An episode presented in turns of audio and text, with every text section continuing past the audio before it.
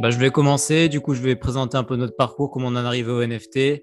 Alors, on a des parcours assez différents. Moi, j'ai fait, euh, je viens, j'ai fait une, classe prépa, une grande école de commerce. J'avais travaillé en banque d'affaires avant, en, ainsi qu'en asset management sur les obligations convertibles. Et j'avais travaillé en banque. J'ai poursuivi diverses expériences qui m'ont amené à créer un business internet avec Fabien. Euh, Fabien, de son côté, a une formation purement euh, ingénieur. Il est ingénieur informatique. Il avait complété avec un master en big data à Dauphine. Euh, donc voilà, il est beaucoup plus technique. on travaillait déjà ensemble sur un business internet donc orienté plutôt e-commerce, copywriting. donc voilà, un business internet entre guillemets classique on euh, donc on travaille là-dessus. Et ce qui a fait qu'on s'est intéressé au NFT, ça a été euh, la vente de Beeple qui avait vendu un NFT pour, il me semble, 69 millions de dollars. Et c'était début 2000, on est en 2022, c'était début 2021. Et donc forcément, ça nous avait interpellé parce que la somme était démentielle sur un actif qu'on connaissait pas. Et euh, bon, évidemment, notre but, c'est quand même de faire euh, le maximum d'argent possible avec nos, business euh, donc en ligne. Et, donc, c'était le projet. Et en voyant ça, on s'est dit, ah, il y a sûrement quelque chose à faire. ça nous a intrigué. Puis, on a un peu creusé le truc. D'autant plus que c'était quelque chose qui était très, très technologique, très, très technique. Donc, ça correspondait à l'appétence de Fabien, à ses compétences. Donc, on a creusé le sujet, on s'y est intéressé, on a commencé à travailler dessus. Euh, et c'est comme ça qu'on est rentré dans les NFT. On s'est dit, voilà, euh, il y a quelque chose à faire dedans. On va me faire all-in dans les NFT. On a arrêté tout ce qu'on faisait jusqu'à présent et on s'y consacrait directement aux NFT. Euh, comment on s'est consacré aux NFT Globalement, de deux manières au tout début. On, s'est intéressé nous-mêmes, donc en faisant beaucoup de recherches, en travaillant beaucoup dessus, et, après en commençant à trader de notre côté. Donc on faisait de l'achat et de revente de NFT. C'était au tout début des, pas au tout début, mais c'était vraiment il y a plus d'un an. Donc à l'échelle des NFT, c'est une période qui est très longue parce que l'évolution est majeure et les changements sont forts en si peu de temps, beaucoup plus que dans les autres classes d'actifs. Euh, c'est pas l'immobilier entre guillemets. Et donc, euh, on a commencé à trader, puis après on s'est dit voilà, on commence à acquérir une grosse expertise euh, parce qu'on passait nos journées à faire ça. Donc on s'est dit pourquoi pas partager cette expertise auprès d'une audience. quelle est la meilleure manière de procéder pour partager cette, cette expertise? C'est YouTube parce que YouTube on peut parler de beaucoup de sujets. On pouvait partager l'écran, donc on a commencé à créer des vidéos sur YouTube. Euh, ça s'est structuré avec le temps. Aujourd'hui, sur YouTube, on a environ, disons, trois formats de vidéos différents. Un format qui est un peu un format de point de marché, comme on le ferait sur un marché action, sur un marché obligataire ou sur un marché euh, de n'importe quelle classe d'actifs. C'est-à-dire tous les jours, on prend les nouvelles qui sont, qui sont passées sur le marché du NFT, on les détaille, on les décrit, on les décrypte, on voit comment elles ont impacté le marché, quelles étaient les opportunités qu'il aurait pu avoir. Donc ça, c'est une partie point de marché. On a une partie tutoriel technique les NFT sont une classe d'actifs qui est quand même peu accessible pour la plupart des gens parce que c'est quand même très très technique et les outils à utiliser sont pas euh, hyper user-friendly encore aujourd'hui, même si ça a évolué. Il faut installer MetaMask, il faut envoyer des Ethers, il faut euh, utiliser des cryptos. Euh, si on veut pousser un peu le truc, ça va, il faut utiliser des robots.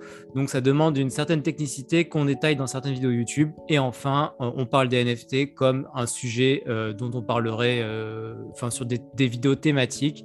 Par exemple, on a fait une vidéo sur les Bored Ape parce que c'est une, euh, une, collection qui a explosé, qui a tellement interpellé la presse que c'en est devenu un peu le fer de lance des NFT. On fait des vidéos sur euh, que le rapport des médias avec les NFT, sur pourquoi les NFT sont chers, comment créer une collection. Donc voilà, des vidéos un peu plus thématiques, un peu plus générales.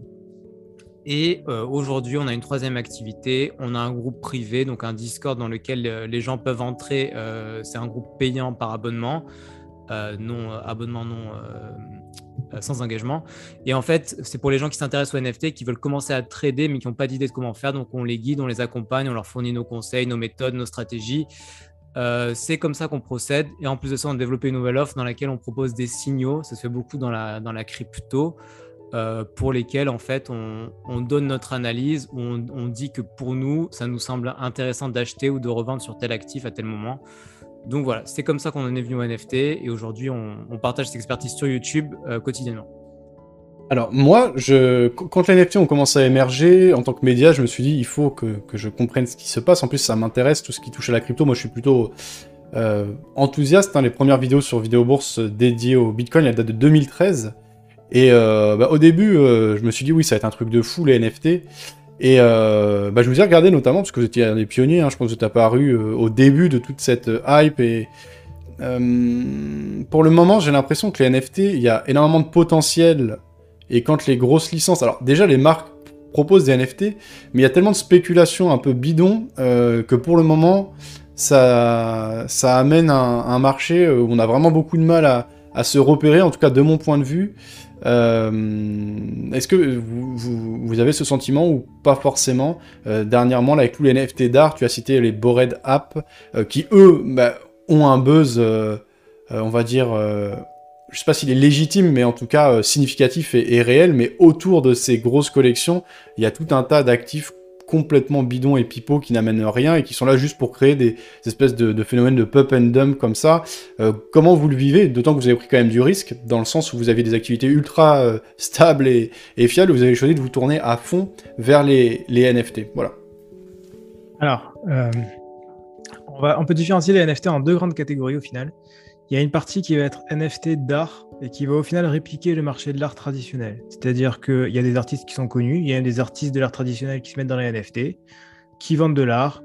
Euh, c'est des œuvres qui prennent du temps, qui mettent du temps à monter en valeur. Euh, en fait, vraiment dans le même modèle, exactement le même modèle que de l'art. Euh, c'est juste que ça a été répliqué, c'est beaucoup plus facile à vendre et ça marchait très bien, particulièrement au début, parce que c'était la période Covid et donc, du coup, ben, il n'y avait plus de vernissage, il n'y avait plus de galerie d'art, il n'y avait plus ce genre de choses. Donc, comment on achetait de l'art? Ben, On achète de l'art à travers les NFT. C'est une catégorie qui nous a peu intéressé. On, est très, très peu, on est très, très peu allé là-dessus parce que c'est quelque chose qui prend du temps et au final, on revient sur le modèle euh, art, c'est-à-dire ça prend du temps sur la durée, ça va être un an, deux ans, trois ans. dire ça prend du temps pour que ça prenne de la valeur, c'est ça? Pour que ça prenne de la valeur, oui. Pour le... Parce que c'est la, la, partie euh, spéculation qui nous intéresse.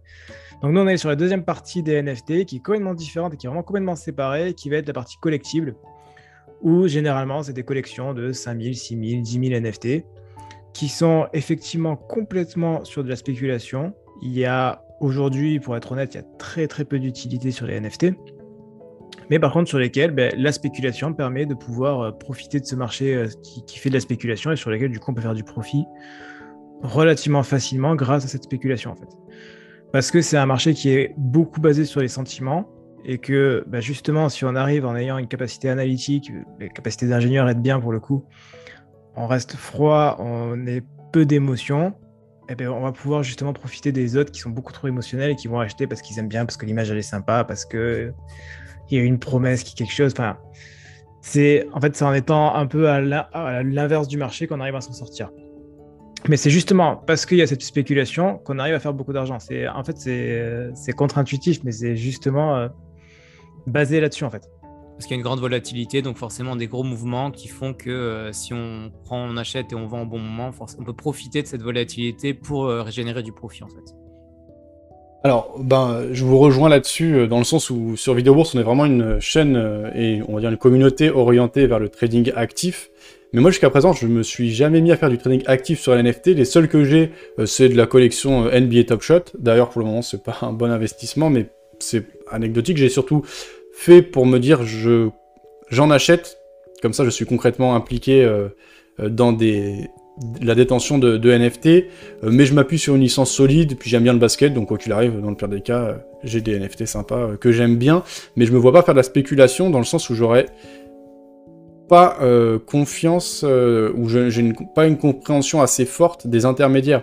Euh, moi, de ce que j'ai pu voir, j'ai créé un compte sur OpenSea. D'ailleurs, j'ai créé deux, deux, NFT également. Mais il y a tellement de risques opérationnels, il y a une liquidité qui est tellement faible que j'aurais peur de me faire coincer à un moment donné. Alors après, peut-être si on s'y met petit à petit, euh, qu'on commence avec des, sommes assez faibles, eh bien la confiance euh, se, gagne comme ça petit à petit. On le fait avec des, plus grosses sommes. Je ne doute pas qu'il doit y avoir des, opportunités très intéressantes. D'ailleurs, j'ai eu des échos par rapport à votre communauté, les signaux qui étaient vraiment très bons. Alors je sais pas ce qu'il en est aujourd'hui d'ailleurs avec le, beer market qui a beaucoup touché aussi le, marché des NFT, mais là quand c'est la folie des NFT, votre communauté, je crois, était très satisfaite et avait vraiment des, des, très gros retours qui peuvent paraître complètement euh, surréalistes par rapport à la finance traditionnelle. Euh, mais ça, ça s'explique justement ces gros retours par une liquidité qui est faible. Et euh, donc parfois, sans doute, on se fait coller, on reste bloqué avec ces NFT, d'un seul coup, plus personne n'en veut ou à des prix totalement dérisoires. Enfin bref, ben, je ne sais pas si ce que je viens de décrire vous inspire, si vous avez des, des anecdotes. Ouais, alors en fait, c'est un le marché, NFT est quand même assez différent du marché crypto. On n'a pas fait de crypto au final. Nous, on a vraiment directement, est directement allé sur les NFT. Et il y a, une énorme différence entre les deux, c'est que le marché des NFT, il y a un marché primaire et un marché secondaire. C'est-à-dire qu'il y a d'abord les premières personnes qui vont aller acheter, non pas sur OpenSea, mais sur le site internet du projet. Et elles vont, une fois qu'elles ont récupéré leur NFT, ils, arrivent sur le MetaMask, sauf qu'ils ne sont pas visibles. Et après, on va sur OpenSea. Il y a d'autres marketplaces, mais c'est principalement OpenSea. Et on va revendre donc sur le marché secondaire ces NFT-là. Au final. Alors, il y a plusieurs modèles de trading. Personnellement, le... ce que je fais moi particulièrement, enfin vraiment de très très loin, c'est euh, me focaliser sur le marché primaire pour les revendre sur le secondaire. Et ça, c'est un peu différent. C'est même pas un peu différent, c'est complètement différent du marché de la crypto. C'est-à-dire que le but, ça va être de pouvoir accéder à ce marché primaire. Et ça, c'est complètement différent. Ça, ça va être euh, via des communautés. En fait, on va avoir un ensemble de petites communautés. Au lieu d'avoir une crypto, une grande crypto qui ramène tout le monde, là, c'est un ensemble de petites communautés. Et sur chacune de ces petites communautés, il va falloir bien se faire voir, il va falloir discuter, il va falloir passer du temps, il va falloir euh, répondre aux exigences pour avoir cet accès au marché primaire. Ce qu'on appelle les whitelists. Ce qu'on appelle les whitelists, ce qui est complètement différent de, c'est complètement différent de simplement euh, je vais acheter cette crypto parce que je pense qu'elle va monter. Là, c'est ce que je veux, c'est je me dis ce projet m'a l'air intéressant, je pense que ça va, je pense que ça va faire de l'argent sur le secondaire. Donc, je vais passer du temps pour aller récupérer ma whitelist pour pouvoir après revendre au secondaire. Si je peux me permettre de compléter ce qui a été dit, c'est qu'en fait, le modèle de la whitelist, c'est quasiment un modèle d'arbitrage. On est quasiment plus sur du trading, mais sur de l'arbitrage. C'est-à-dire qu'en fait, la whitelist permet d'acheter le NFT à un prix déterminé euh, ce prix, euh, disons 100 euh, euros pour donner un, prix totalement arbitraire pour un NFT, il permet d'acheter ce NFT avant tout le monde. Donc disons que sur les 10 000 NFT, il y en a 1000 qui sont en whitelist à, à 100 euros. sur donc le première personne va acheter ce NFT à 100 euros, il va le mettre en vente sur le marché secondaire, donc sur OpenSea, et sur le marché secondaire, il va voir qu'il y a un appétit pour ce, pour ce NFT. Donc les gens sont prêts à le racheter à 150, 200 euros. Si moi j'observe que sur le marché secondaire, justement, les gens sont prêts à le racheter plus cher que sur le marché primaire, bah, du coup, j'ai juste à, j'observe ça, je, fais le choix de minter mon NFT, c'est-à-dire de l'acheter pour le revendre immédiatement sur le marché secondaire, ce qu'on appelle un quick flip. Donc, on achète, on revend quasi immédiatement, ou alors dans les, dans les minutes, les secondes ou les heures qui suivent. Ce modèle-là, il est très puissant dans le sens où en fait, la whitelist donne le droit d'acheter à un prix déterminé à l'avance, mais donne pas l'obligation. Ce qui veut dire qu'en fait, si je vois que par exemple mon NFT qui, se vend 100 euros, personne ne va l'acheter sur le secondaire ou les gens veulent le racheter à 80 euros, je n'ai aucun intérêt à l'acheter donc je ne fais rien. Donc en fait, avec ce modèle-là, on minimise au maximum les risques. On, utilise ce modèle de la whitelist pour euh, acheter uniquement les NFT pour lesquels il y a un appétit sur le secondaire et donc ça euh, optimise euh, les gains tout en minimisant les risques. évidemment, il y a une limite, c'est pas, tout n'est pas simple. La limite étant que l'obtention des whitelists n'est pas simple, elle est souvent chronophage et c'est ce qui implique la, limite du système. Cependant, on peut faire de très très belles plus-values avec ces whitelists. Euh, bah justement, euh, tu parlais des, collègues de notre Discord. Il y a des gens qui ont fait des, plus-values à plusieurs Ethers sur certaines whitelists. Donc, bah voilà, un Ether, bon, aujourd'hui c'est un peu baissé, mais à l'époque c'était 3000 euros. Des, on peut faire plusieurs milliers d'euros sur la revente d'un NFT. Évidemment, ça n'arrive pas tous les jours, mais d'un autre côté, il suffit de quelques fois pour avoir déjà de très très beaux résultats. Par exemple, pour donner un exemple concret, on avait fait une vidéo où on avait marqué plus de 10 000 dollars pour les collègues du Discord. C'était sur le NFT Zombie Club, où euh, j'avais repéré que l'équipe était intéressante. Il y avait, en fait, sans aller très très loin, il y avait euh, dans l'équipe, il y avait quelqu'un qui était euh, Sean Yu, qui était un acteur chinois très très très connu en Chine, à Hong Kong. Il y avait un développeur qui était extrêmement connu, qui gérait un autre projet, qui faisait partie de Mibit DAO, donc il gérait un très gros projet. Donc je me suis dit, OK, il y a un intérêt à aller chercher la whitelist sur ce projet-là. Donc on va tous y aller ensemble. On va faire ce qu'on appelle un raid, c'est-à-dire qu'on va s'organiser pour que tous y aller ensemble, pour s'entraider pour avoir cette whitelist. Ça, ça prend du temps, mais justement, le, fait d'être en groupe, ça aide. Et en plus de ça, euh, ça aide à pas être tout seul, à pas être dans son coin à le faire, parce que c'est dur, hein, psychologiquement, c'est quand même assez dur. Derrière, euh, euh, bon, tout le monde sauf un a eu la whitelist. On a eu, donc à l'achat, c'était à 0,666, donc c'était quand même assez cher, mais ça se revendait instantanément à plus de 2 Ethers. Et le lendemain, ça partait à 3 Ethers, 3 Ethers 5. Donc euh, voilà, là, il y a. Euh, certes, ça prend du temps, mais par contre, euh, bah, au final, avoir la whitelist, c'était pas un risque, ça ne demandait pas d'argent. Et après, on a simplement regardé est-ce que ça se revend ou pas? En fait, le seul risque en allant chercher des whitelists, c'est de travailler dans le vide. C'est de chercher des whitelists qui ont sur des projets qui vont pas avoir de valeur sur le secondaire et donc de perdre du temps. Donc en fait, toute l'expertise et la valeur ajoutée du Discord et la valeur ajoutée qu'on apporte aux collègues qui sont dans le Discord et aussi sur YouTube, c'est justement de déterminer quels projets sont intéressants à aller, on dit grinder dans le milieu, donc euh, à aller euh, travailler pour obtenir les whitelists, pour ensuite de faire euh, de la revente sur le secondaire. Donc voilà, c'est un modèle qui est très très actif, très chronophage et très rémunérateur. Donc ça se différencie de la crypto à ce point de vue-là. Euh, et j'aimerais ajouter qu'en fait, donc ça c'est un modèle de trading dans les, dans les NFT. C'est un modèle qu'on aime bien parce que Fabien il aime bien faire ça, il aime bien, euh, il est très analytique, très froid, très ingénieur, très... Euh, bah, en fait ça lui correspond. Mais il y a des gens qui qui n'ont pas cette patience-là parce que ça demande de l'énergie. Et donc eux, ce qu'ils font, c'est qu'ils font purement du trading sur le secondaire. Et là, ça s'apparente davantage au marché de la crypto-monnaie. Ça veut dire que euh, quelqu'un qui a vendu sa whitelist sur le secondaire, euh, ben ensuite, comme, euh, comme n'importe quel actif, on peut, ça s'achète, ça se revend et ça subit des variations en fonction de divers facteurs. Il y a des gens qui sont spécialisés là-dedans. Donc, eux, ils achètent sur le secondaire à un moment donné et ils revendent à un moment ultérieur. On a une grosse demande là-dessus. Du coup, on travaille avec quelqu'un qui, fait ça, dont c'est le travail à temps plein et qui gagne sa vie comme ça. Et donc, c'est une offre qu'on a développée en plus. Donc, c'est l'offre des signaux pour laquelle euh, justement on, indique à quel moment c'est intéressant d'acheter. Selon nous, évidemment, on n'est pas non plus, on peut pas avoir raison à 100%.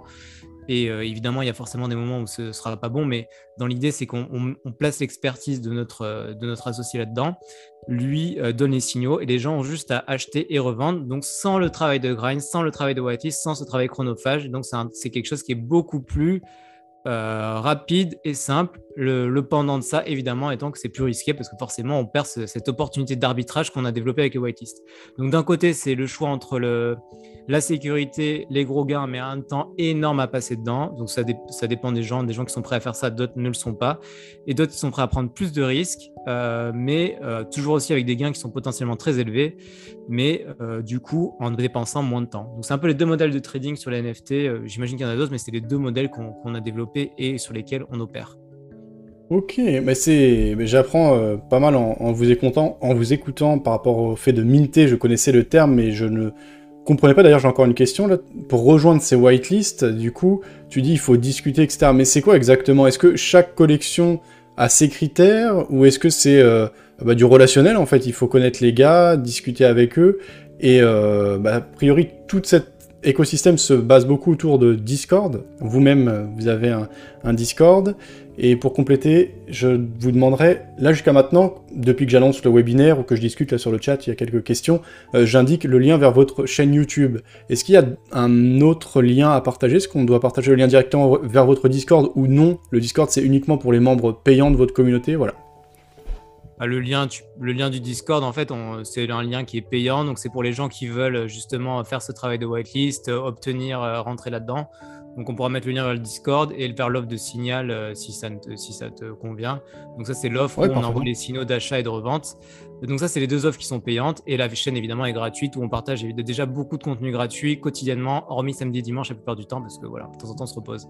Mais euh, je vais commencer sur les whitelists. Alors en fait, Fabien, Fabien va compléter parce qu'il connaît mieux le sujet que moi. Mais dans l'idée, euh, oui, les whitelists, en fait, pour obtenir les whitelists, c'est un modèle qui a beaucoup évolué avec le temps. Ça se base principalement sur Discord. Au début, euh, le concept était qu'en fait, tu devais beaucoup discuter dans le Discord et pour atteindre un certain niveau. Donc en fait, plus tu, envoies de messages, plus ton niveau grimpe comme dans un jeu vidéo. Et donc euh, ce modèle-là avait pour but justement de créer une sorte de hype autour du projet parce que plus les gens entraient dans le Discord et plus ils discutaient entre eux, plus ça créait une sorte d'effet boule de neige et donc ça générait de l'attention et du buzz vers le projet. C'était le modèle initial, ça marchait bien euh, jusqu'à ce que évidemment le modèle ait été détourné. Euh, alors évidemment parce qu'il y a des gens en fait qui ont créé, qui ont créé des robots où les, les des messages, euh, des gens discutaient entre eux euh, de manière automatique. Euh, et donc, en fait, il n'y avait plus d'humains qui discutaient, mais que des robots. Et donc, au final, ça, s'est fini en concours de développeurs, en concours de robots. donc, le modèle a évolué vers d'autres formats où il y avait plus de contrôle, où il y avait plus de modérateurs. Et même, ça a encore évolué vers d'autres d'autres formats pour obtenir le whitelist. Fabien va compléter parce qu'il connaît mieux le sujet qu'on en, fait, en fait, plus ça avance, plus ça se professionnalise. Maintenant, euh, alors oui, effectivement, chaque projet a une communauté. La communauté est en majorité sur Discord. De toute façon, il y a deux réseaux sociaux. Il y a Twitter et Discord où tout se passe. En fait, on va différencier Twitter, c'est un peu le, Twitter, c'est la cour de récré. Il y a absolument tous les projets, il y a tout le monde, tout le monde est là et tout le monde est ensemble. Et après, Discord, c'est la salle de classe. Chaque classe, euh, c'est son projet. Donc on a vraiment euh, les, deux, et les deux sont essentiels au final, mais ils n'ont pas la même utilité, mais les deux, euh, les deux ont leur utilité. Et après, effectivement, à l'intérieur de chaque projet, maintenant, ça structure beaucoup plus qu'avant, c'est vraiment beaucoup plus structuré. Il va y avoir un modérateur, enfin plusieurs modérateurs. Il va y avoir des gens qui vont discuter en permanence. Il va y avoir des vocaux où on peut discuter en vocal avec les autres membres, avec les autres personnes. Et en général, il y a même du coup des groupes, des sous-groupes qui se créent où ça va discuter sur un projet, puis ça va sur un autre, et ça va sur un autre, et ainsi de suite. Euh, qu'est-ce qui fait que ça marche bien et pourquoi c'est important? Parce qu'au final, euh, si on a des modérateurs, si les gens parlent du projet en permanence, c'est un peu l'effet, euh, je crois c'est l'effet coué, où à force de dire ce projet est incroyable, ce projet est incroyable, ce projet est incroyable, les gens se persuadent d'eux-mêmes que le projet est incroyable. Et, et vraiment, coup, c'est vraiment efficace en fait. Et c'est ce qui fait au final que c'est là que c'est l'effet pervers, c'est ce qui marche bien, c'est que du coup les gens se hype entre eux.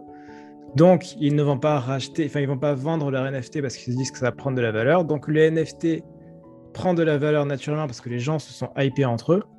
Et donc c'est ce qui fait qu'en général, on le voit très très souvent, au démarrage d'un projet, juste à la sortie, ça vaut très très cher. Après, il y a la désillusion et là, ça chute d'un coup. En fait, c'est un monde émotionnel. Donc, l'émotion est forte au début, puis l'émotion retombe. C'est un peu comme tomber amoureux. Au début, on est amoureux du projet, tout est beau, c'est magnifique. Après, euh, bon, bah, on se rend compte de ce qui se passe, et puis euh, l'émotion retombe et le, cours du projet avec. Donc, c'est un peu. Euh, et, voilà. Et après, on voit si c'est des bons projets, bah, en général, ça va remonter, ça va tenir sur la durée. Si c'était des projets juste pump and dump, ça va s'écrouler et terminer. Tu peux peut-être expliquer ce qu'est un bon projet? Ouais, alors un bon projet, c'est difficile à déterminer parce qu'il n'y a pas vraiment de. Aujourd'hui, un bon projet, ça reste encore des images. Hein. Au final, il n'y a pas vraiment autre chose que ça. Mais ça va être des projets où il y a une communauté qui s'est créée, une communauté qui est soudée, euh, des gens qui s'entendent bien naturellement et pas des gens qui s'entendent bien euh, de manière artificielle parce qu'il fallait avoir la waitlist. En fait, ça se voit bien. Euh, en fait, il y, a un moyen tout simple de savoir si la communauté elle est bien. C'est vous allez après la vente du projet, vous allez sur Discord et vous voyez s'il y a toujours autant d'activité. Si les gens continuent à discuter alors qu'ils n'ont plus d'intérêt à le faire, bah, c'est le projet, il y a quand même quelque chose, il y a quand même euh, quelque chose qui a été construit. Si par contre il n'y a plus personne d'un coup dans le Discord ou plus personne ne discute, euh, c'est très mauvais signe. C'est pour ça qu'en fait, on a dans notre modèle de trading, on a tendance à les gens nous disent toujours, vous pensez, ouais, les NFT c'est une bulle, ça va s'éclater, les projets vont tomber à zéro. C'est vrai, pour beaucoup, pour la plupart, les projets vont tomber à zéro. Mais la question n'est pas de savoir s'ils vont tomber à zéro. La question, c'est de d'acheter au bon moment, revendre au bon moment et sortir rapidement en ayant fait un profit, puis aller faire la même chose sur le projet suivant. Et en fait, euh, cette, euh, cette objection qu'on nous oppose bien fréquemment de c'est une bulle, c'est une bulle. En fait, que ce soit une bulle, c'est pas un problème. Le, concept de la bulle, c'est d'en profiter. La, bulle, ça veut juste dire qu'il y a des variations fortes et qu'à un moment, ça va s'effondrer. Mais si tu sors avant que ça s'effondre et que tu as profité des variations à ton avantage, la bulle est intéressante d'un point de vue spéculatif. Alors ça, je suis parfaitement d'accord, mais euh, en fait, euh, ce qu'il y a, c'est que s'il y a autant d'engouement, c'est que... Euh, enfin, je veux dire, par exemple, si on fait du, trading sur le Nasdaq, par exemple, sur un futur, on va rentrer et sortir et on va avoir une logique spéculative pour ceux qui le veulent, mais parce qu'on s'appuie sur des, entreprises qui fournissent des services de très haut niveau et, qui derrière ont une utilité. du côté des NFT, a priori, il va y en avoir une, une utilité. Je veux dire, quand on voit Facebook qui se redonne en méta et le Web3 qui semble se dessiner, les NFT vont prendre tout leur sens dans le sens où il y aura toujours des NFT d'art euh, mais il y aura aussi un tas de NFT qui serviront, euh, comme aujourd'hui les skins là, dans les jeux vidéo, où certains sont prêts à mettre pas mal d'argent. Et a priori, tout ça laisse poindre euh, un, un environnement où les NFT prendront de la valeur. Là, pour ces NFT d'art, moi je dirais par exemple les CryptoPunk, je pense qu'ils ont toujours une certaine valeur parce que c'est des pionniers, donc il y a toujours un respect pour les pionniers qui est cohérent. Bored App, a priori, ça a pris une telle ampleur que c'est fait pour rester. Mais euh, aujourd'hui, tu le disais un peu là, euh, tous ces gens, euh, ces informaticiens là qui avaient créé les, robots pour communiquer artificiellement sur les, les Discord, aujourd'hui tout le monde peut créer des collections. Est-ce que les NFT d'art sont pas en train de perdre toute crédibilité et qu'à terme, on pourra plus du tout faire de spéculation parce qu'en fait, euh, on aura dit non, c'est bidon, on passe à, autre chose. Peut-être vous, c'est pas votre problème, euh, vous êtes là que pour une logique spéculative et depuis des mois, il y a eu de la liquidité, il y a eu du momentum, euh, mais est-ce que pour vous, ça va continuer Est-ce que ça doit évoluer Ça va évoluer Enfin bref, comment vous voyez l'avenir? Parce que, a priori, tout ce que tu me décris d'un point de vue spéculatif, ok, en plus, on, vous faites de mal à personne, et nous, en tant que spéculateurs, de toute façon, euh, tant que tu respectes les lois du marché, il n'y a pas de, de soucis particuliers, mais euh, a priori, c'est pas viable, parce que c'est pas sain euh, comme produit de base et comme logique de base. Moi, je sais pas si tu vois ce que je veux dire, et puis si, ça vous évoque quelque chose. Moi, je, vois tout à fait. En fait, il y a, y a, beaucoup de choses. Oui, ça va évoluer, c'est certain. Ce qu'il y a aujourd'hui, ce sera pas ce qu'il y a par la suite. Ça a évolué un petit peu. Bon, pour l'instant, on parle de metaverse, mais c'est vraiment pas au point. Euh, je sais pas si tu as vu, euh, sais pas si tu as vu passer, il y a eu euh, Carrefour qui avait présenté son entretien d'embauche sur Decentraland. C'était passé sur Twitter où on voyait, c'est horrible quoi, c'était pas beau, ça allait pas, ils étaient tout fiers de présenter ça. Clairement, on peut pas présenter ça. En fait, ça ressemblait à un vieux jeu de la première PlayStation, je sais pas si tu as joué, et ça faisait un peu ça, quoi. Alors qu'on est quand même censé avoir atteint un niveau technologique dément et que on retourne à des à quelque chose d'ignoble graphiquement. Et pourquoi ça d'ailleurs euh, Vous qui êtes quand même euh, dans le secteur des NFT, il y a beaucoup d'argent en jeu, Carrefour ils investissent, etc. Euh, aujourd'hui, Microsoft ils ont acheté Activision pour 65 milliards de dollars. Activision ils font des super jeux, super bien faits. Et pourquoi ils sont pour l'instant pas capables juste de créer un métaverse, même d'un point de vue marketing, ce serait énorme. Alors que finalement, par exemple, un Call of Duty, moi je sais que j'ai des potes qui passent beaucoup de temps dessus, etc. C'est déjà un métaverse. Il suffirait de modifier quelques trucs et tu auras un métaverse avec un super graphisme, etc. Pourquoi aujourd'hui les métaverses ils sont comme vous le dites, hein, graphiquement, ils sont, ils sont, ils sont nazes. Hein.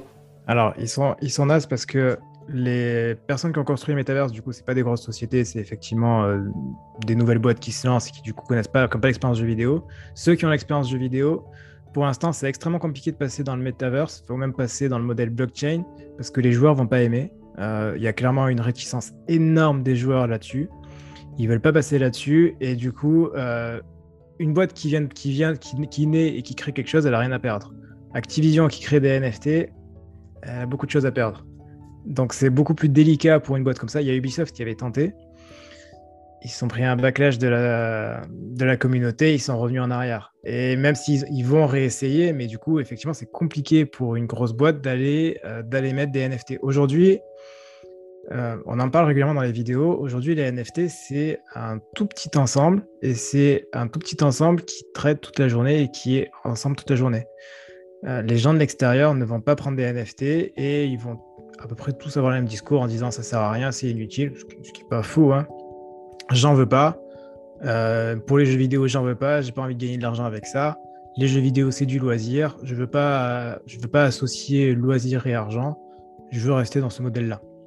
En fait, c'est en fait la réticence principale dans le monde du jeu vidéo, c'est que les, gamers entre guillemets aujourd'hui, ils jouent pour le plaisir. En fait, jouer c'est un kiff. Ils, se détendent après le travail.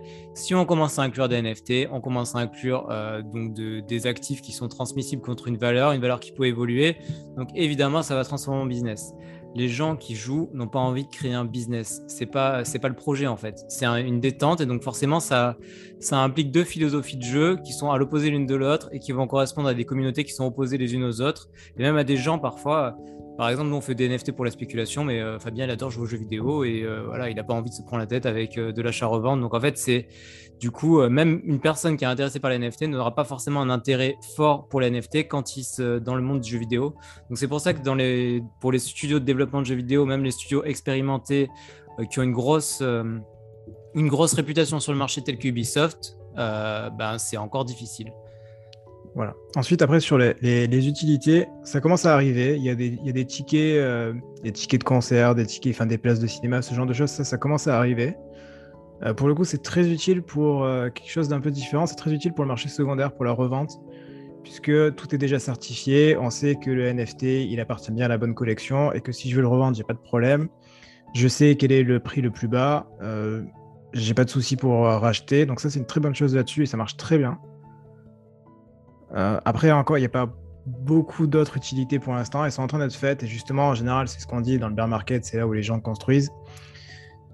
Mais euh, par contre, et à côté de ça, il y aura toujours, toujours, toujours des collections qui ne servent à rien, qui seront là pour la spéculation, parce que euh, le côté humain fait que les gens veulent faire du casino. Ils ont envie de vibrer, ils ont envie d'acheter des choses qui vont faire x10, x20, x50. Et donc ça, ça arrivera toujours. En ce moment où justement il y a peu de collections sérieuses qui sortent parce que justement ils sont en train de construire, le casino c'est à fond. Si on va sur la page d'accueil d'OpenSea, euh, il y a les elfes qui sont euh, là. Les elfes, ils servent à rien. Ils sont sortis hier ou avant-hier en free mint, donc gratuitement. Ils sont à 0,3, donc 800 euh, dollars l'elfe. tout le monde sait que ça sert à rien. Je crois qu'ils sont déjà redescendus d'ailleurs. Mais voilà, tout le monde sait que ça sert à rien, mais ça reste le côté humain. On a envie de jouer, on a envie de, vibrer. J'aimerais ajouter que la spéculation, c'est vrai que c'est inclus dans l'humain. Enfin, c'est une des valeurs, pas une des valeurs, mais c'est une des caractéristiques humaines fortes qu'on a tous en nous, à des degrés divers évidemment. Mais euh, aujourd'hui, tu peux spéculer sur des, choses qui ont, qui ont un sous-jacent qui est beaucoup moins fort aussi. Tu as quand même des gens qui mettent des millions d'euros dans des bouteilles de whisky, des bouteilles de vin. Je prends souvent cet exemple parce qu'en fait, il n'y a plus de corrélation euh, exacte entre la valeur du donc le liquide, ton jus, ton whisky et le fait d'y mettre. Je crois que ça dépasse le million d'euros aujourd'hui. Bah, le fait de ton, whisky, il n'est pas 1000 euh, ou 10 000 fois meilleur qu'un whisky euh, bien moins cher. Et en fait, il y a vraiment une part de spéculation qui est forte sur tout type d'actif qui est en série limitée. Et donc, en fait, une demande forte couplée à une série limitée implique forcément des prix qui augmentent et une spéculation. Tu as aussi ça sur les voitures de luxe. Ferrari qui sort des, des voitures euh, en édition limitée à 399 exemplaires ou même moins. Bugatti, pareil. Donc le whisky, le vin, les voitures, je ne sais pas d'autres exemples en tête, mais même, même, même imaginons les, chaussures. Nike sort beaucoup de collections de sneakers et dernièrement, il y a eu beaucoup de gens qui collectionnent ces chaussures. Et tu atteins des, prix délirants pour des paires de baskets. Alors en fait, le concept de base de ce truc-là, c'est juste de marcher avec et d'aller jouer au basket. Et tu peux payer des milliers et des milliers de dollars pour une paire de chaussures. Donc en fait, dire qu'il n'y a pas de l'actif sous-jacent, il n'est pas à la hauteur du prix demandé, c'est vrai, mais c'est pas lié uniquement au monde des NFT.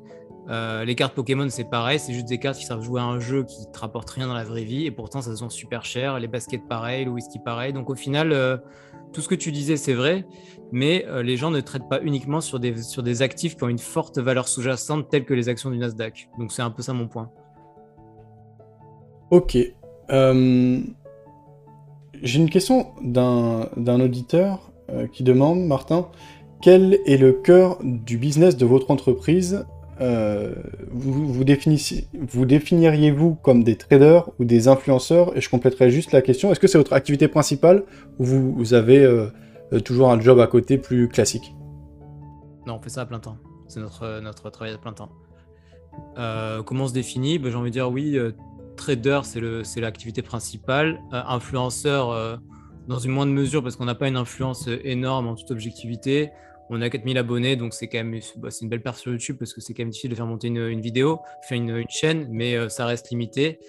Euh, ensuite, on a une influence qui est certaine, j'ai envie de dire, auprès de notre communauté, des gens qui nous suivent, mais euh, c'est pas notre cœur de métier. En fait, notre cœur de métier, c'est justement faire de l'argent avec les NFT, montrer aux gens comment ils peuvent faire de l'argent avec les NFT. Et du coup, nous, on le gagne sur les deux tableaux parce qu'en fait, au final, en, en, leur expliquant comment on fait, ils payent un abonnement mensuel qui nous permet de réinvestir dans les NFT et du coup euh, la boucle s'entretient. Donc je nous définirais comme euh, trader et euh, influenceur dans une moindre mesure.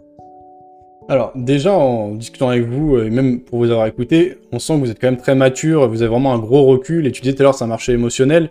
ben, au moins on comprend ici que vous allez avoir une approche très cohérente par rapport à mon avis la plupart des spéculateurs, investisseurs euh, sur le marché des NFT, qui peut-être pour une bonne partie d'entre eux vont être des jeunes et vont euh, vraiment euh, faire tout et n'importe quoi. en général, sur les marchés, tu disais tout à l'heure d'ailleurs, vous allez souvent à l'inverse du marché, c'est-à-dire quand il y a l'euphorie, plutôt chercher à vendre et, chercher à acheter sur des moments plus calmes. en tout cas, en ce moment, on est dans une période, de manière générale, dans l'écosystème blockchain, NFT, crypto, qui est pas bonne. On est en période de bear market. Tu disais tout à l'heure, pendant les beer markets, c'est là qu'on construit. Euh, bah, effectivement, les beer markets, et vous devez le voir, vous, au niveau de votre communauté, ça doit être plus calme, j'imagine, en ce moment. Euh, est-ce que vous attendez un retour dans, les prochains mois d'un certain engouement, d'un certain bull run? Moi, par rapport aux, crypto-monnaies, c'est mon avis. je pense qu'aujourd'hui, l'écosystème a jamais été aussi mature, les institutions, etc. s'en mêlent. Euh, tout le monde connaît les crypto-monnaies. Il est très simple d'avoir accès euh, à des exchanges de, de grande qualité. Euh, je pense que une fois que la période compliquée sera passée, on peut avoir un bull run assez phénoménal. est-ce que vous, avez une vision plutôt optimiste ou est-ce que vous pensez que ce climat peut, peut continuer? C'est assez lié, les NFT sont très liés au monde de la crypto. Donc, euh, si ça repart en bull market en NFT, ça repartira en bull market en, enfin, si ça repart en bull market crypto, ça repartira en bull market en NFT. Euh, la seule différence, le seul passage un peu délicat, c'est que les NFT aiment bien euh, être dans un, dans un range. Il ne faut pas qu'il y ait trop de variations. Parce que vu qu'on achète et qu'on revend en Ether, s'il y a beaucoup de variations de l'Ether, ça fait peur, ça va faire peur. Et donc ça, c'est pas une période qui est incroyable, mais en général, elle dure pas très longtemps cette période-là. Ça va durer quelques semaines, le temps que ça se stabilise.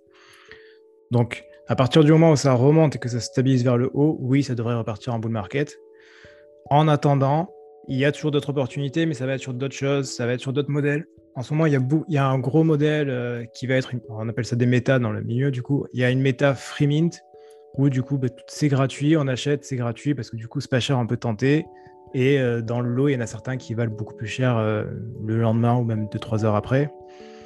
Et après, il y, a un deuxième, il y a un deuxième endroit, ça va être sur Solana. On en parle très peu parce qu'on en fait peu.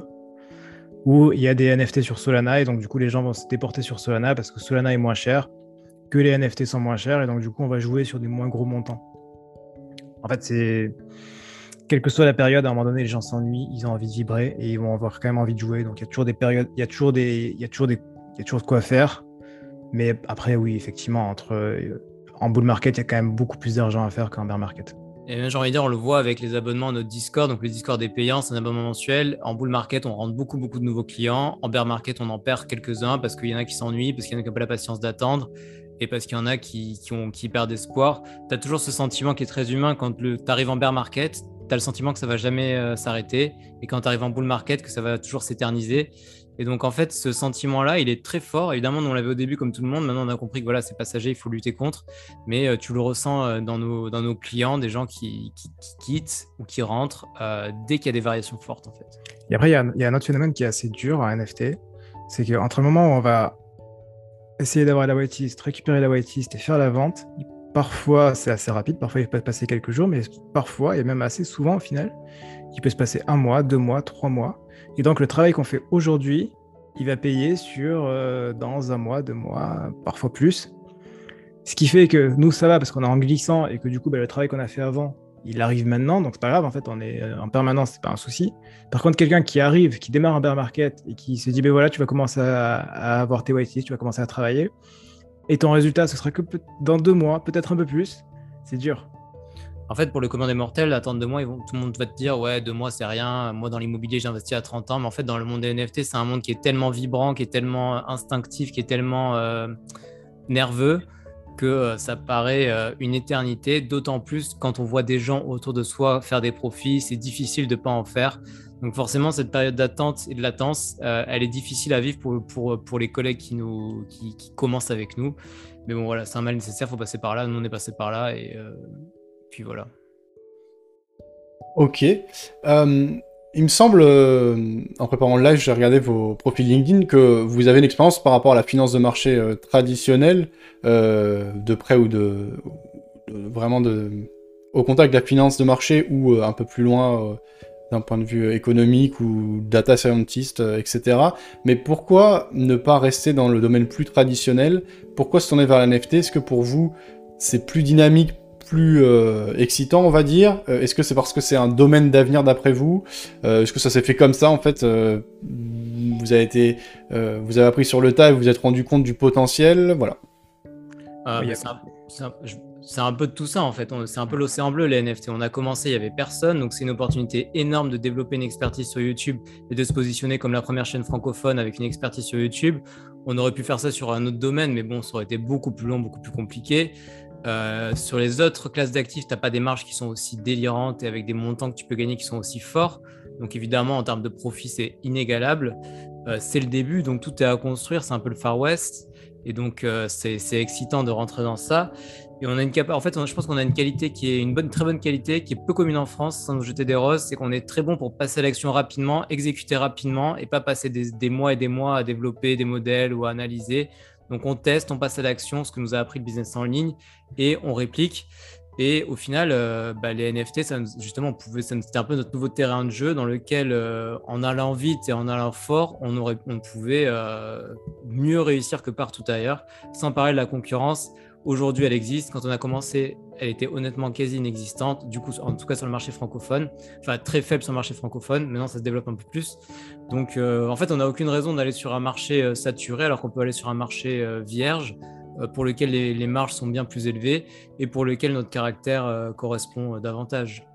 En plus, dernière chose, c'est fun les NFT. Enfin, moi j'aime bien. en fait, ça me dérange pas de passer parce que je passe un temps de ouf et ça me dérange pas de passer 7, 8, 9 heures par jour c'est agréable. Je sais pas, en fait, c'est très social au final. En fait, c'est, euh, ça paraît pas, mais au final, c'est très social puisqu'on va devoir aller partout, voir dans les groupes, on connaît les gens, on va discuter. En fait, c'est très social alors qu'on croirait que c'est comme de la crypto, pas du tout. C'est, euh, c'est vraiment un ensemble de communautés, donc c'est beaucoup, euh, c'est beaucoup de discussions, ça en passe du temps. Et j'aimerais ajouter deux points.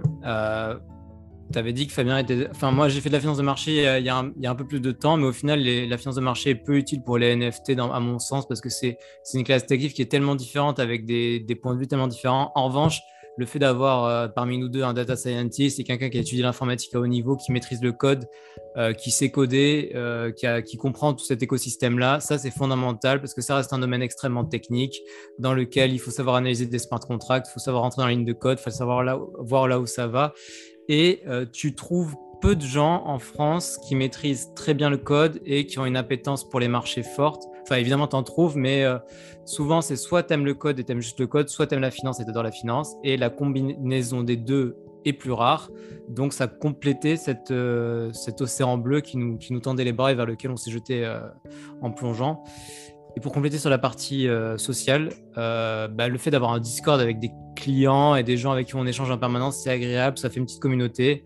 Euh, les NFT, c'est quelque chose qui est vu comme euh, quelque chose de, On est parfois vu comme des cinglés par la plupart des gens parce qu'ils pensent qu'on est fou et qu'on va on traite sur quelque chose qui n'a pas de valeur. Et le fait justement d'avoir une communauté de personnes qui nous, avec lesquelles on peut échanger, se comprendre et partager, c'est important. On les a même rencontrés en vrai, euh, du coup, ça fait, on fait des apéros, c'est très sympa et donc du coup, ça, ça crée une bonne convivialité en plus de tout ça. Est-ce que j'allais Ouais, excuse-moi, non, ce que j'allais demander, euh, est-ce que vous êtes quand même présent dans des événements euh, présentiels euh, Est-ce qu'il y a des meet-up, des, rencontres? Alors, on développe ça de plus en plus parce que ça nous permet d'augmenter notre notoriété et donc indirectement notre nombre de clients. Et puis, ça va nous faire rencontrer des gens intéressants, des gens du milieu aussi. Donc, bah là, on était au Festival de Cannes, il y avait une partie NFT. Donc, il y avait un festival NFT et cinéma qui a été développé pour la première année. On était invités on était speaker là-bas, et puis on a rencontré beaucoup de gens dans l'écosystème NFT.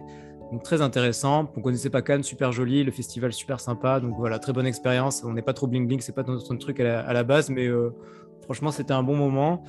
Euh, on va aller à NFT New York euh, pour le festival, la, grande conférence annuelle du NFT. Donc ça c'est l'événement majeur. On sera tous les deux speakers. On devait y aller l'année dernière, mais on n'a pas pu y aller pour cause de travel ban lié au Covid. Donc voilà, on avait la place, mais on n'y a pas été finalement. Cette année ce sera bon. Euh, que dire d'autre? On va passer sur France Info euh, pour parler de notre expertise NFT en tant que trading.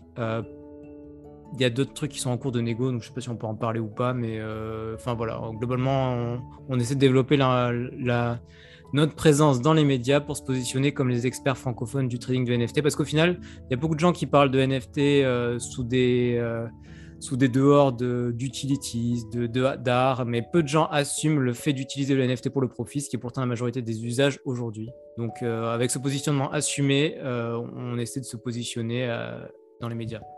Ok, intéressant. Eh bien, juste, mm, donc moi je, partage le lien vers votre chaîne YouTube comme je disais. J'ai également trouvé votre compte Twitter, mais comment se passe le... Parce que votre business model, enfin j'ai compris aussi qu'il y a une idée de moi, d'après ce que j'ai compris de votre positionnement, c'est déjà maintenant vous avez un savoir-faire par rapport au NFT euh, qui vous permet de faire du trading et donc d'être rentable. C'est déjà quelque chose d'intéressant. Mais par rapport à votre démarche de groupe, de communauté, euh, donc il y a une volonté de se positionner euh, en tant que pionnier acteur majeur euh, euh, voilà, en matière de communication par rapport au, NFT.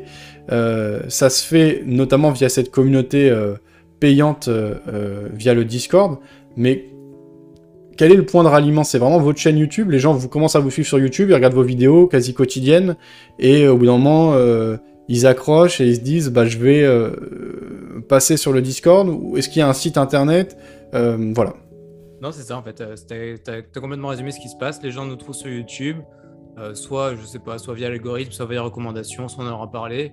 Ils regardent des vidéos. Bon, évidemment, la plupart n'achètent pas, mais il y en a juste des gens qui regardent les vidéos. Et puis après, au bout d'un moment, ils disent ah, pourquoi pas, j'ai envie de me lancer. Puis, puis ils achètent. Et puis c'est comme ça qu'on les, qu'on les, qu'on les convertit. C'est pour ça qu'on essaie d'avoir un flux euh, de nouveaux abonnés constants pour augmenter notre flux de clients.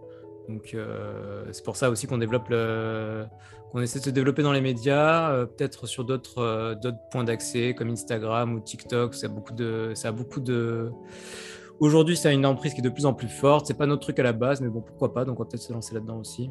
Et voilà. Ok. Euh, Jeff demandait comment voyez-vous les futures réglementations sur les NFT en France et dans le monde, notamment sur la fiscalité?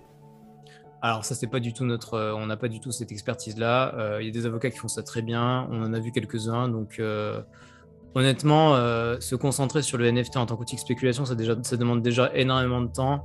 La fiscalité c'est un métier à part, le droit c'est un métier à part et ça l'est d'autant plus dans la blockchain. Donc euh, on, voit, on laisse faire ça à des experts et euh, on se concentre sur ce qu'on sait faire de mieux. Parfait. Eh bien, les résultats du sondage, euh, les NFT vont-ils devenir des actifs financiers à part entière? 45% répondent oui, 55% répondent non, ce n'est qu'un phénomène de mode. nous verrons par la suite. En tout cas, c'était intéressant de vous connaître, de vous rencontrer. Au niveau des, des grandes plateformes sur lesquelles vous intervenez, donc il y a OpenSea, il y a Solana, euh, enfin Solana et leur plateforme c'est Solan Art. Euh, est-ce que c'est là-dessus? Enfin sur, euh, sur, Solana Magic Eden surtout. Ok. Après il y avait des, des, projets de plateforme plus peut-être haut de gamme, je me rappelle de Nifty Gateway. Sinon, les acteurs plus classiques proposent aussi de l'échange de NFT. Binance, je me rappelle qu'ils avaient lancé une collection avec le, le musée russe de l'Ermitage. Mais où est-ce que ça se passe, euh, vous qui êtes au cœur du, système? Est-ce que c'est vraiment OpenSea, Solana? Est-ce qu'il y a, d'autres euh, endroits à connaître comme ça? D'autres exchanges? C'est ultra majoritairement OpenSea. Euh, vraiment de très très très très loin. sur Ethereum, c'est OpenSea, LuxRare, mais beaucoup moins déjà LuxRare. On va dire 90-10 environ. ouais, même 95-5. Hein. vraiment, c'est c'est ultra majorité. Et après, sur Solana, ça va être Magic Eden en principal. Avant, c'était Solana mais c'est beaucoup Magic Eden. Et ça, c'est vraiment tout ce qui est secondaire, pour le coup. Et après, sur le marché primaire, ça va être les sites internet des projets. Donc, il n'y a pas de référence. Je peux pas le donner comme ça. Il y a chaque projet a son site et ça, passe, ça se passe sur leur site. Ok. Euh, Benjamin Moget, que vous connaissez, euh, euh, je l'avais interviewé au salon d'analyse technique euh, à propos hum, du choix d'un bon projet NFT, et lui il insistait sur le côté codage, la manière dont est codé un NFT, certains sont complètement encryptés dans la blockchain, d'autres sont simplement des liens vers les images. vous en tant que spéculateur, est-ce que ça a de l'importance ou non? C'est vraiment le buzz, la hype, la communauté qu'il y a autour que vous regardez, la manière dont est construit le NFT vous importe moins, voilà alors, euh, il a raison là-dessus. C'est la, partie on-chain fait que le NFT va durer à vie et restera à vie. En tant que spéculateur, il n'y a pas d'intérêt. Euh, nous, il n'y a pas d'intérêt à que ce soit on-chain ou pas, c'est pas grave. Mais pour quelqu'un qui veut garder son projet, qui veut collectionner, là, il y a un intérêt. Mais sinon, pour euh, un spéculateur, il y a pas, ça change pas grand-chose. Ça, même, à moins que ce soit un argument de vente, et dans ces cas-là, pourquoi pas. Mais sinon, c'est anecdotique. Ok. Au niveau des collections qui vous, qui sont majeures, moi celles que je connais bien et qui sont historiques maintenant, il y a CryptoPunk, il y a euh, euh, donc le Bored App. Euh, sinon celles que j'avais, dont j'ai entendu parler, mais qui n'ont pas forcément, je sais pas où elles en sont. En fait, il y avait un truc avec des chevaux là, je crois que c'est Z. Zrun. Ah, Zrun. Ouais, Zrun. bah sinon après il y a les plus institutionnels, enfin on va dire clairement reconnus. Par exemple, il y a Sorar, qui sont des NFT, mais qui sont organisés d'une certaine manière. Moi, je vous ai dit, j'ai investi dans NBA Top Shot, pareil, où il y a des grosses licences derrière. vous, ça vous intéresse pas, cela? C'est vraiment plus les, les NFT d'art et le buzz qui se crée autour des communautés. Vous avez parlé de Twitter, Discord, etc. Est-ce que vous avez un avis sur ces projets plus mainstream? Ça prend beaucoup plus de temps, ça va être beaucoup plus long et le développement va être. Ah, ça va être beaucoup plus long, ne serait-ce pour l'achat, pour la revente. C'est pas les mêmes phénomènes et c'est pas les mêmes vitesses. Euh, les collections, ça va beaucoup, beaucoup plus vite et c'est pour ça qu'on préfère les collections, c'est parce que ça va vite. Ça prend plus de temps, il faut beaucoup plus s'investir, mais par contre, ça va beaucoup plus vite. Et, même les, marges sont plus élevées. Enfin, ça plus ça va, plus c'est mainstream, moins c'est cher et moins les marges sont importantes. Et au niveau des collections, là, c'est lesquelles en ce moment qui, vous inspirent et, comme je vous ai dit, historiquement, pour moi, il y a euh, CryptoPunk et euh, Pored App. Est-ce que j'en ai oublié certaines En majeur, il y a Clonix, qui est vraiment, vraiment majeur. Clonix, ça vient de Artefact, et Artefact a été racheté par Nike. Donc au final, Clonix appartient à Nike maintenant. Euh, qu'est-ce qu'il y a d'autre en vraiment majeur? Il y avait, en fait, il y en a beaucoup qui sont qui ont sombré. Il y avait Cool Cats, Cool Cats qui se maintient à peu près, Azuki, qui paraît, tout ça, c'est des collections qui, qui, vont dépasser les 10 éthers, hein. donc c'est vraiment beaucoup. Euh, il y en a d'autres, hein. c'est juste que je ne sais pas sous le, je sais pas comme ça. Ok. Euh. Et est-ce qu'il y a des déjà des collections qui parce que finalement les prix sont tellement énormes qui au moins permettent d'avoir l'œuvre d'art physique euh, chez soi quand on détient le NFT ou non, c'est vraiment totalement séparé? Ça peut arriver. Euh, ça a arrivé par exemple pour le cas de The Currency de Damien Hirst, où on peut burn le NFT pour avoir l'œuvre physique. Adidas aussi, avec le NFT, on peut claim des, des vêtements qu'on va recevoir chez soi.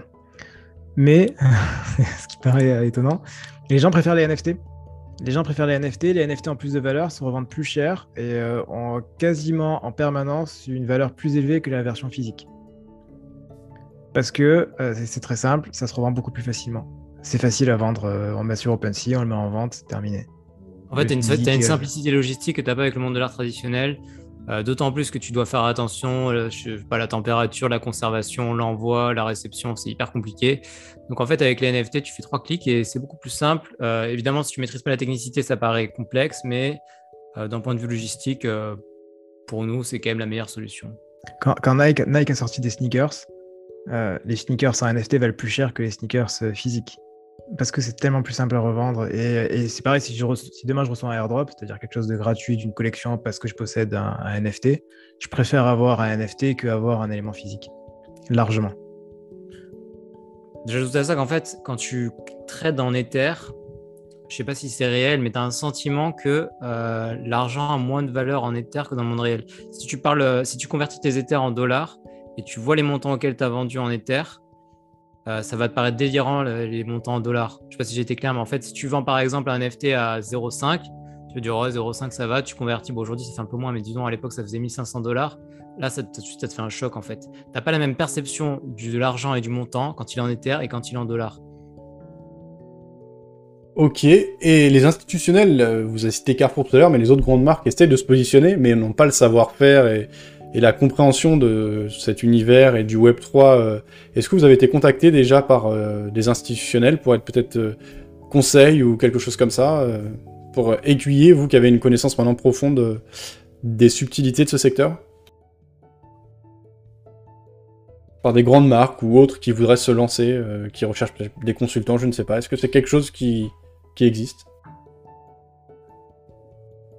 Merci David.